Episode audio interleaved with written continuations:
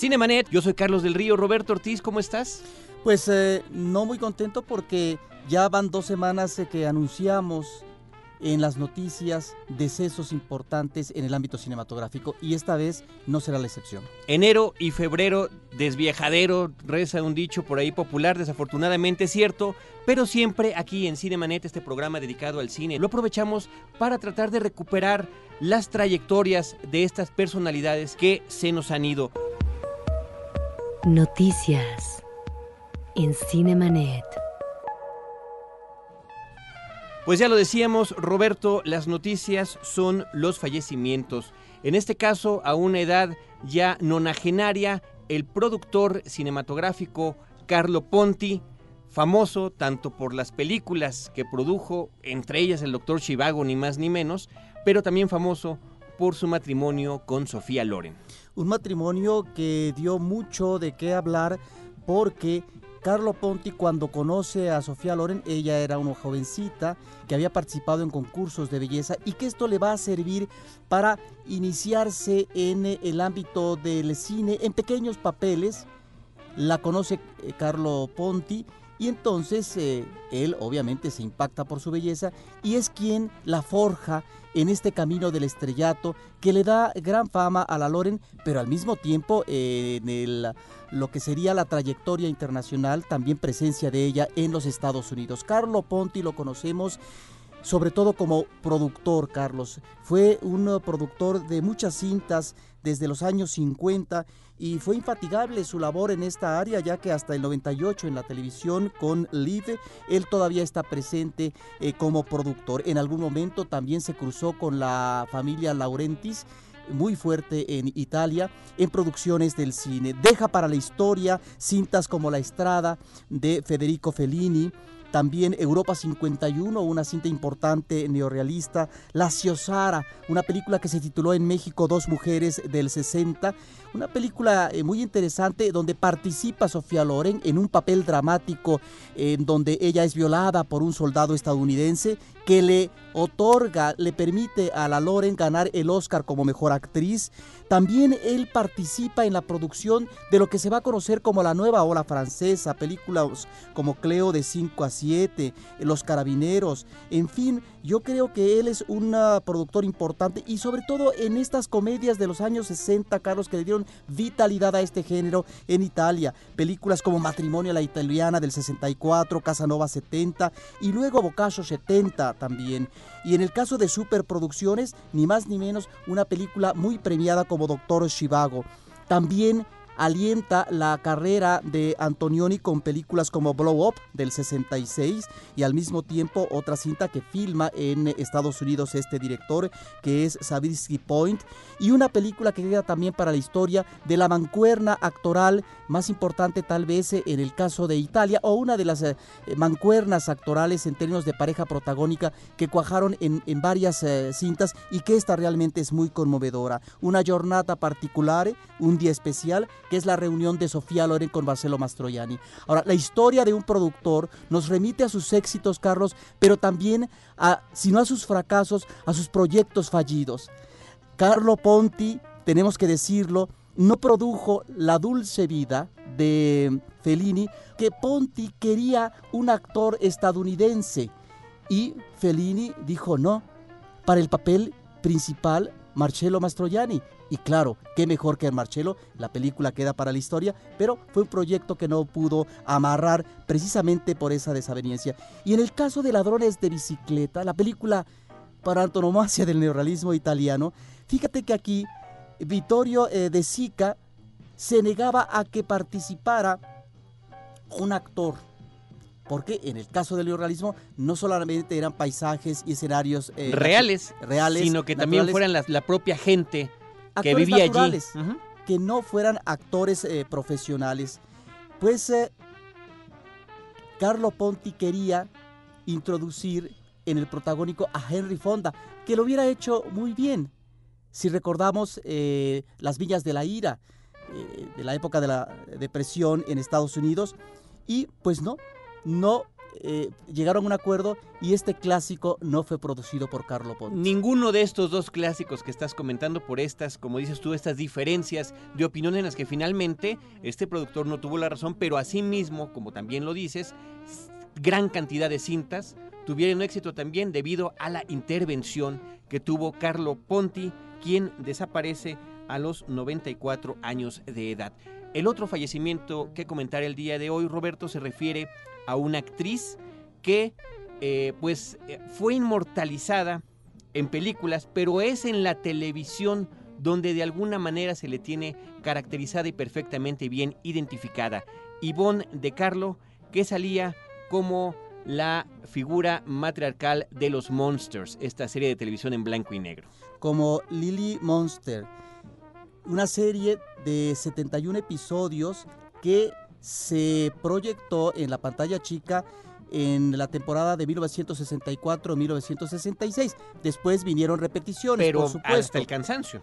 De tal manera que las generaciones actuales la reconocen, Carlos, por esta participación. A mí me llamaba la atención el día de ayer o hoy que veía en los noticieros televisivos la alusión a la muerte de Ivonne de Carlo, pero pareciera que ella nada más había hecho Lily Monster. No, hay una trayectoria muy importante con anterioridad.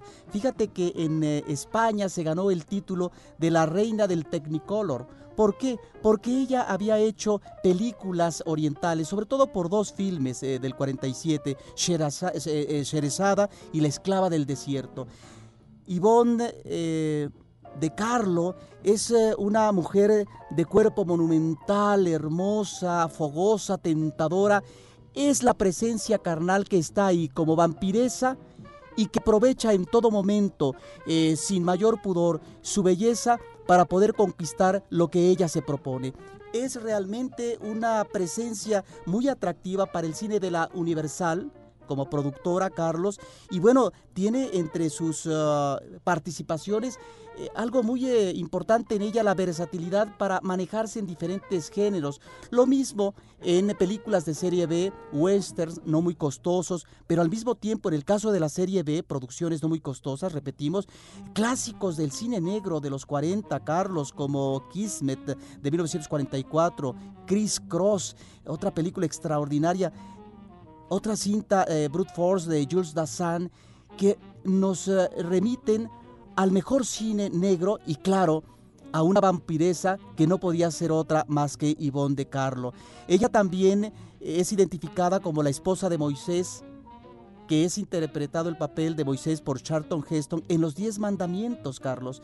Fue una mujer que hizo eh, varias cosas en el cine, que hizo también una autobiografía donde nos eh, narra su relación con más de 20 amantes. Esto nos habla, obviamente, de una mujer pasional que vivió intensamente y que queda ahí en la página de la historia de las estrellas. Creo que cubre perfectamente el requisito, el prototipo eh, de la estrella que tiene una presencia importante, vital en la industria de Hollywood, pero al mismo tiempo una vida privada de la cual se va a hablar en los medios, en aquel momento, por supuesto, medios uh, de la prensa escrita, pero eh, más adelante en lo que sería la televisión.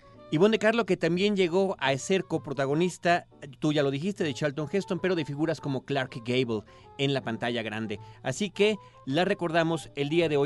Ahora, Roberto, vamos a cometer una suerte de pecata musical porque a propósito de esto que nos estás comentando del fallecimiento de eh, de Carlo, vamos a escuchar un cover, para no escuchar la versión clásica, escucharemos un cover que hace Billy Strange del tema musical de la serie de Monsters que aparece en el CD Fantastic Television.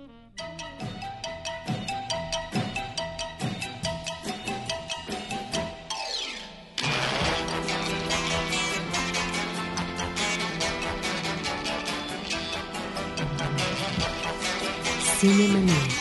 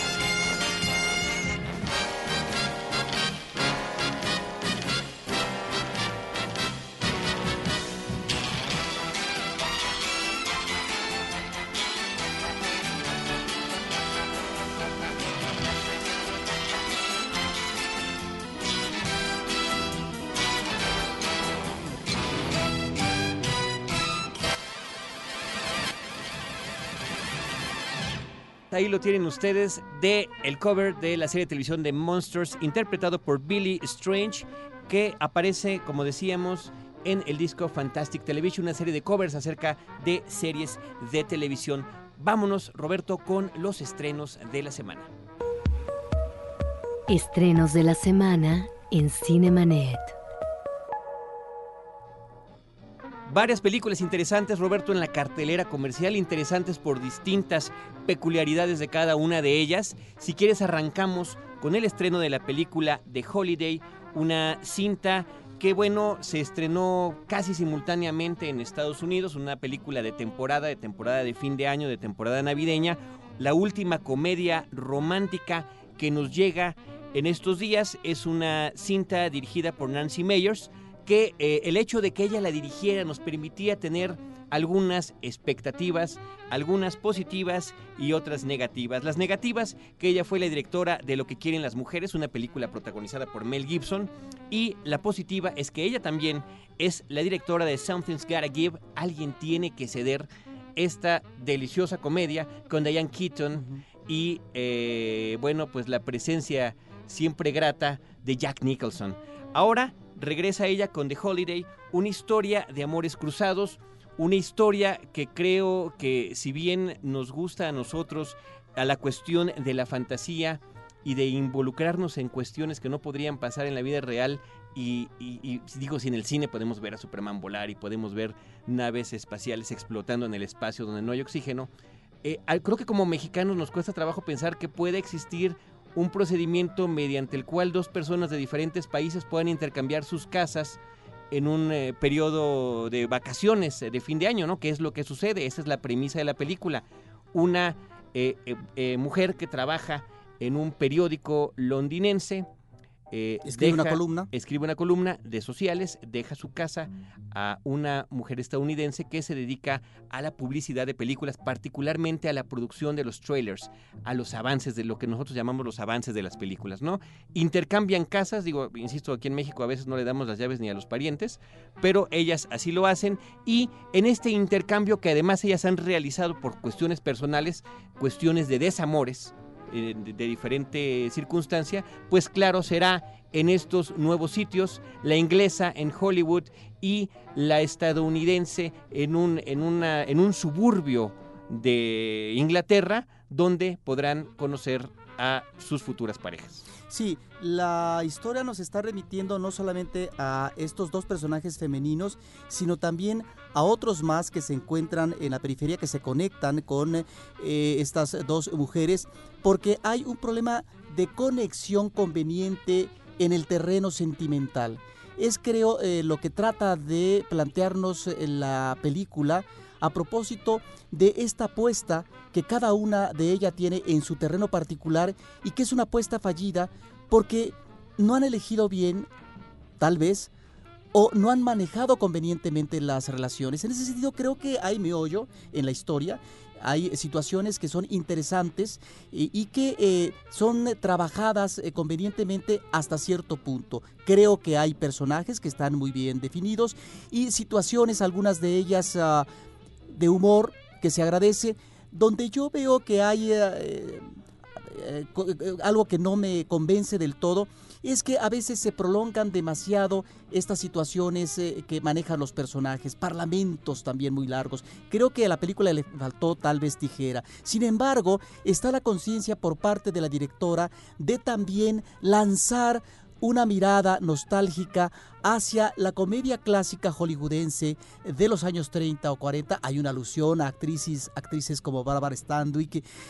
Esto mediante un personaje muy interesante que es un viejo que está aislado del mundo, automarginado, diríamos, porque se resiste a recibir un homenaje que lo merece, porque ha sido un escritor de historias de esas comedias que son realmente de un gran divertimento y que hicieron verdaderos talentos en el ámbito de la escritura, en el terreno de los directores y de los actores, etc. Era la buena comedia de Hollywood. Entonces, esta película actual de alguna manera se enlaza con la historia del cine en términos de mirada nostálgica sobre los apuntes que debe de hacer la comedia en la actualidad sobre elementos que si bien ya fueron tratados, se insiste porque finalmente es el asunto de los sentimientos y qué mejor en el caso de Hollywood que el tratamiento de estas situaciones eh, tan difíciles por las que atraviesan a los personajes femeninos en esta ocasión y que tienen buenos apuntes humorísticos, Carlos. Creo que ahí está, eh, sobre lo que estás comentando, bueno, hay que destacar la participación de Eli Wallach en el papel de este guionista eh, ya viejo que conoce al personaje de la inglesa, que está interpretado creo que muy, muy bien por Kate Winslet. Por parte de la estadounidense se trata de Cameron Díaz, que creo que eh, se le pasa la mano en la actuación, está sobreactuada en momentos. No es muy agradable su presencia. No. Pareciera que estamos viendo a Ana Serradilla en Cansada de besar sapos, aunque hay que aclarar, ¿eh? Esta película está a kilómetros de distancia en términos de calidad que este insulto fílmico mexicano.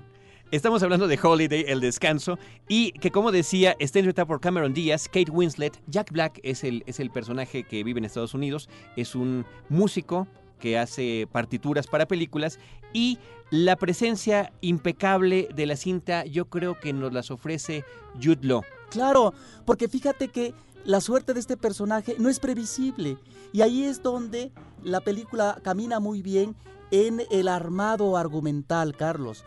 Porque el problema en este tipo de comedias, como la película mexicana que aludimos hace un momento, es que todo es previsible.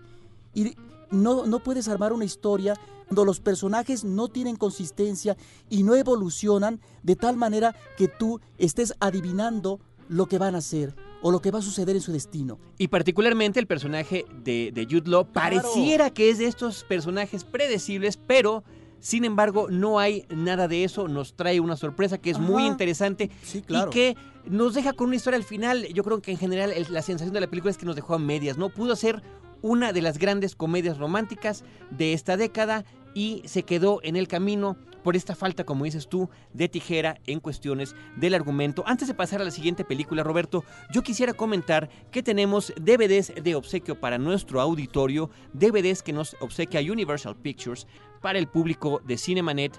Tienen que escribir a promociones arroba cinemanet.com.mx y allí les contestaremos con una trivia para que se puedan llevar esta cinta. Roberto, pasamos al siguiente estreno de la semana. Se trata de la sexta película sobre el boxeador Rocky.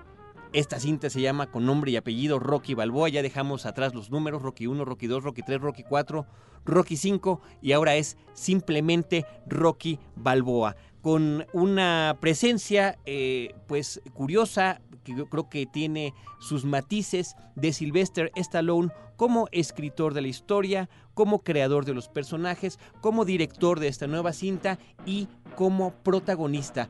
La cuestión, eh, yo creo que la especial que hay que destacar es que ya a la edad que tiene ahora el señor Sylvester Stallone puede continuar explotando de alguna manera, explotando la nostalgia que hay acerca del personaje y que creo yo, Roberto, aunque la película tiene sus fallas argumentales, hay una serie de personajes que se nos presentan y como que nunca sabemos a dónde pueden llegar a ir. Me refiero al hijo de del interés romántico, al hijo de la, de la mujer que de alguna manera está o no enamorando o inclusive del el propio hijo de Rocky Balboa. En esta cinta de lo que se trata es de que, bueno, él ya está establecido como eh, pues restaurantero, pues lo que le quedó vive de manera modesta y surge la posibilidad a través de un programa de televisión de deportes en el que se hace una recreación por computadora de lo que pasaría si Rocky Balboa en su mejor momento hubiera peleado con el campeón actual, eh, donde el resultado es que Rocky gana, esto hiere la sensibilidad del campeón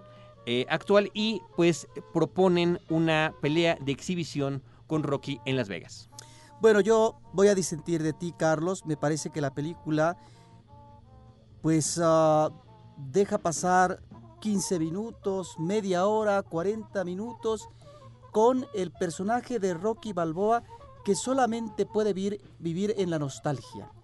Que solamente... Añorando a su esposa muerta. Añorando a la esposa muerta, inclusive, ¿no? Teniendo una silla ad hoc en el cementerio para que esté sentado horas y horas contemplando la tumba, intentando inútilmente rescatar la relación que eh, ha sido deteriorada con su hijo y este gusanito de que finalmente quisiera tal vez volver a boxear, pero la nostalgia también está dada en el ámbito del boxeo, en este restaurante muy bien eh, manejado por parte de él, eh, de comida italiana, ¿no? En donde... Cocinada por mexicanos, por cierto, que se menciona en la cinta. Donde él platica cada noche de sus aventuras del pasado que aburre a medio mundo, porque sus amigos pareciera que no lo soportan. A mí me parece realmente inverosímil que 15 años después de la última cinta vuelva Sylvester Stallone. ¿A qué edad, Carlos? A los 61 años parece ser, donde no se puede aceptar que un boxeador pueda estar en una pelea estelar. Tan solo pensemos en Cassius Clay, que a los 40 no pudo sortear una buena suerte porque simple y sencillamente habían pasado sus mejores momentos. Pensemos también tal vez en Joe Louis, que ya muy veterano vuelve al boxeo de una manera lastimosa y claro, porque necesitaba él dinero para sobrevivir. Y luego ahora vemos, ¿verdad? A este fantoche que es Sylvester Stallone en Rocky Balboa a los 61 años, que además, en el caso de esta secuencia que me parece muy mal manejada cinematográficamente, que es la pelea, que es eh, manejada desde el punto de vista del, del sensacionalismo, cuidan mucho el cuerpo de Stallone, porque es un cuerpo además que tiene unas ah, venas ahí que parece ser que tienen que ver con una operación eh, muy difícil que tuvo en su cuerpo y que eh, a veces la cámara lo toma de espaldas para no mostrarlo de la parte frontal. Pero aún así se nota que tiene un cuerpo, la verdad, que muy te, puede, generar la misma sensación que, hizo la misma película hace más de 70 años. Solo para nostálgicos. Sensación efímera sensación efímera de salir a hacer ejercicio al día siguiente. Yo creo, Roberto, que en estos casos, esta, esta parte dramática que comentas dura más de una hora diez minutos. Tiene que pasar una hora diez minutos para que podamos escuchar el tema de Rocky, el tema famosísimo de Henry Mancini, para que veamos el entrenamiento y después finalmente la pelea. Yo lo que diría es que en el round, en el round entre la objetividad cinematográfica y la nostalgia, en este caso me gana la nostalgia. Así que damos un voto de confianza a Rocky Balboa. La última cinta, Roberto, que vamos a comentar, interesantísima, la vimos en una función especial con los compañeros de la revista Cine Premier. Se trata de Stranger Than Fiction, más extraño que la ficción. Una película dirigida por Mark Forster, que yo creo que lo que nos puede llamar la atención es que es el director de Monsters Ball, esta cinta en la que Halle Berry se llevó el Oscar a Mejor Actriz, y también Finding Neverland, eh, Buscando el País de Nunca Jamás, que se trata acerca del escritor de eh, Peter Pan. Ahora de lo que se trata es de darnos una historia muy al estilo de las que escribe eh, el guionista Charlie Kaufman, de estos suertes de pues, surrealismos mentales donde podemos ver, en este caso se trata de un hombre que escucha cómo su vida es narrada, escucha una voz en off de una mujer que está narrando lo que él está viviendo y por otra parte simultáneamente en esa misma ciudad existe esta escritora que efectivamente está escribiendo este libro y dependiendo de lo que pase en esas líneas es lo que realmente le pasa al personaje que está interpretado, por cierto, por Will Ferrell. La actriz es Emma Thompson, está estupenda en este papel de escritora neurótica, eh, fumadora empedernida, que no encuentra la manera, porque en todas sus novelas, en esta historia, todas sus novelas acaban con la muerte del personaje y no encuentra la manera de matar a este en particular. Cuando Will Ferrell se entera que su personaje se llama Harold Creek, cuando se entera que va a fallecer, pues obviamente trata de hacer todo lo posible para que ella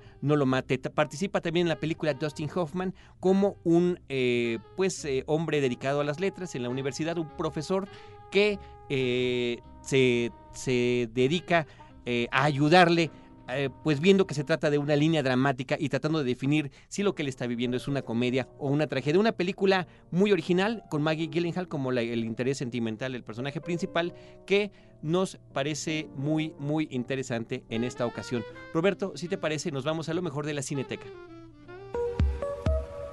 Cineteca Nacional.